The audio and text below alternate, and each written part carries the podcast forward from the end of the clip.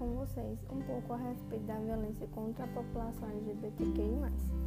Mas para isso, é preciso primeiro conhecer o significado da sigla e analisar que o seu principal objetivo é unir pessoas que fazem parte dessa comunidade com o intuito de serem reconhecidas e representadas. A sigla ela tem duas partes. A primeira é o LGB, que se refere à orientação sexual do indivíduo, onde o L é lésbica, o G gays e o B os bissexuais. Já a segunda parte, que é o TQI+, diz respeito ao gênero. O T são os transexuais, travestis e transgêneros, ou seja, são pessoas que não se identificam com o gênero masculino ou feminino atribuídos ao nascimento o que pode ser o questionando ou queer, palavra em inglês que significa estranho e que em alguns países é usado como termo pejorativo. E essa letra é usada por pessoas que não se identificam com padrões impostos pela sociedade ou que não saibam definir seu gênero. Já no caso do I, são os intersexuais, que são pessoas que o outro indivíduo não consegue identificar se ele é masculino ou se é feminino. E o mais significa que, que são todas as outras letrinhas. Como exemplo, os assexuais, pessoas que não sentem atração sexual.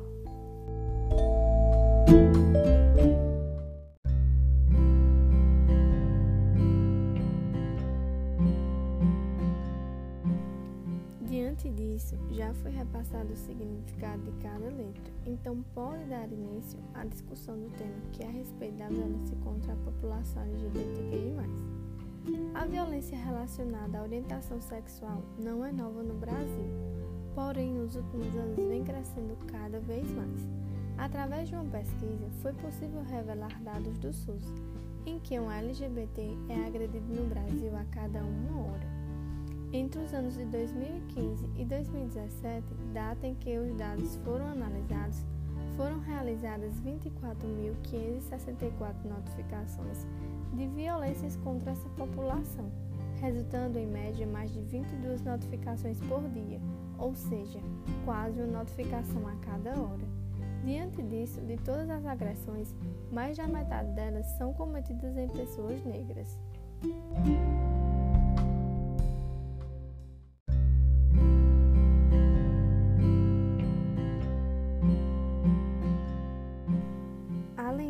Vale destacar que o Brasil é um dos países que mais mata travestis e transexuais do mundo e que elas são as mais atingidas dentro da sigla.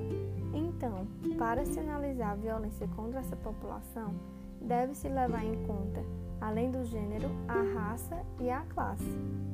Além da violência física, destaca-se significativamente a violência psicológica que essa comunidade sofre, incluindo atos de ameaça, humilhação e bullying, baseado em dados obtidos pelas denúncias recebidas por meio do Disque 100, uma iniciativa do Ministério dos Direitos Humanos.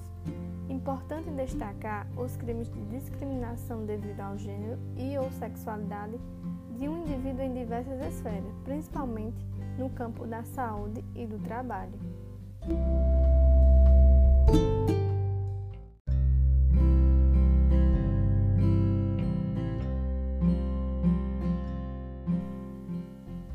destacar que ainda existem políticas direcionadas a essa população, como a Política Nacional de Saúde Integral de Lésbicas, gays, bissexuais, travestis e transexuais do ano de 2011.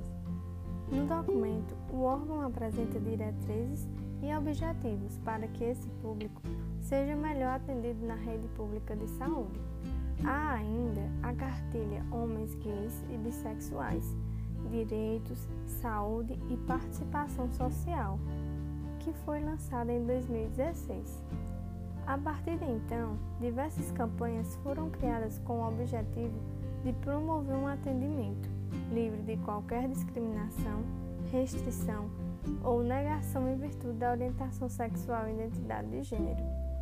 Embora seja uma ação positiva, considerada um marco histórico para essa população, ainda não existe uma obrigatoriedade dos Estados brasileiros de implementá-la e torná-la efetiva.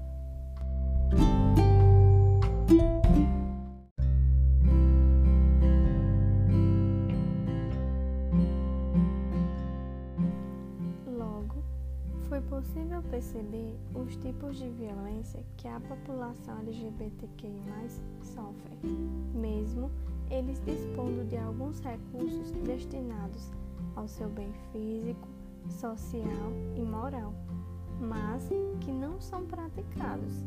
Torna-se evidente que só as políticas não bastam, precisa torná-las ativas.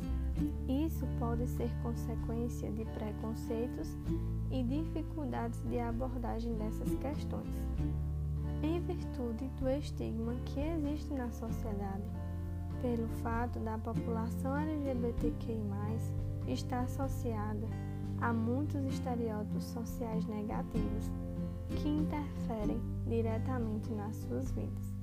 Para mudar esse cenário, é necessário que seja implementada nas escolas uma educação com o intuito de explicar aos alunos sobre valores de respeito e a não realização de discriminação social por orientação sexual.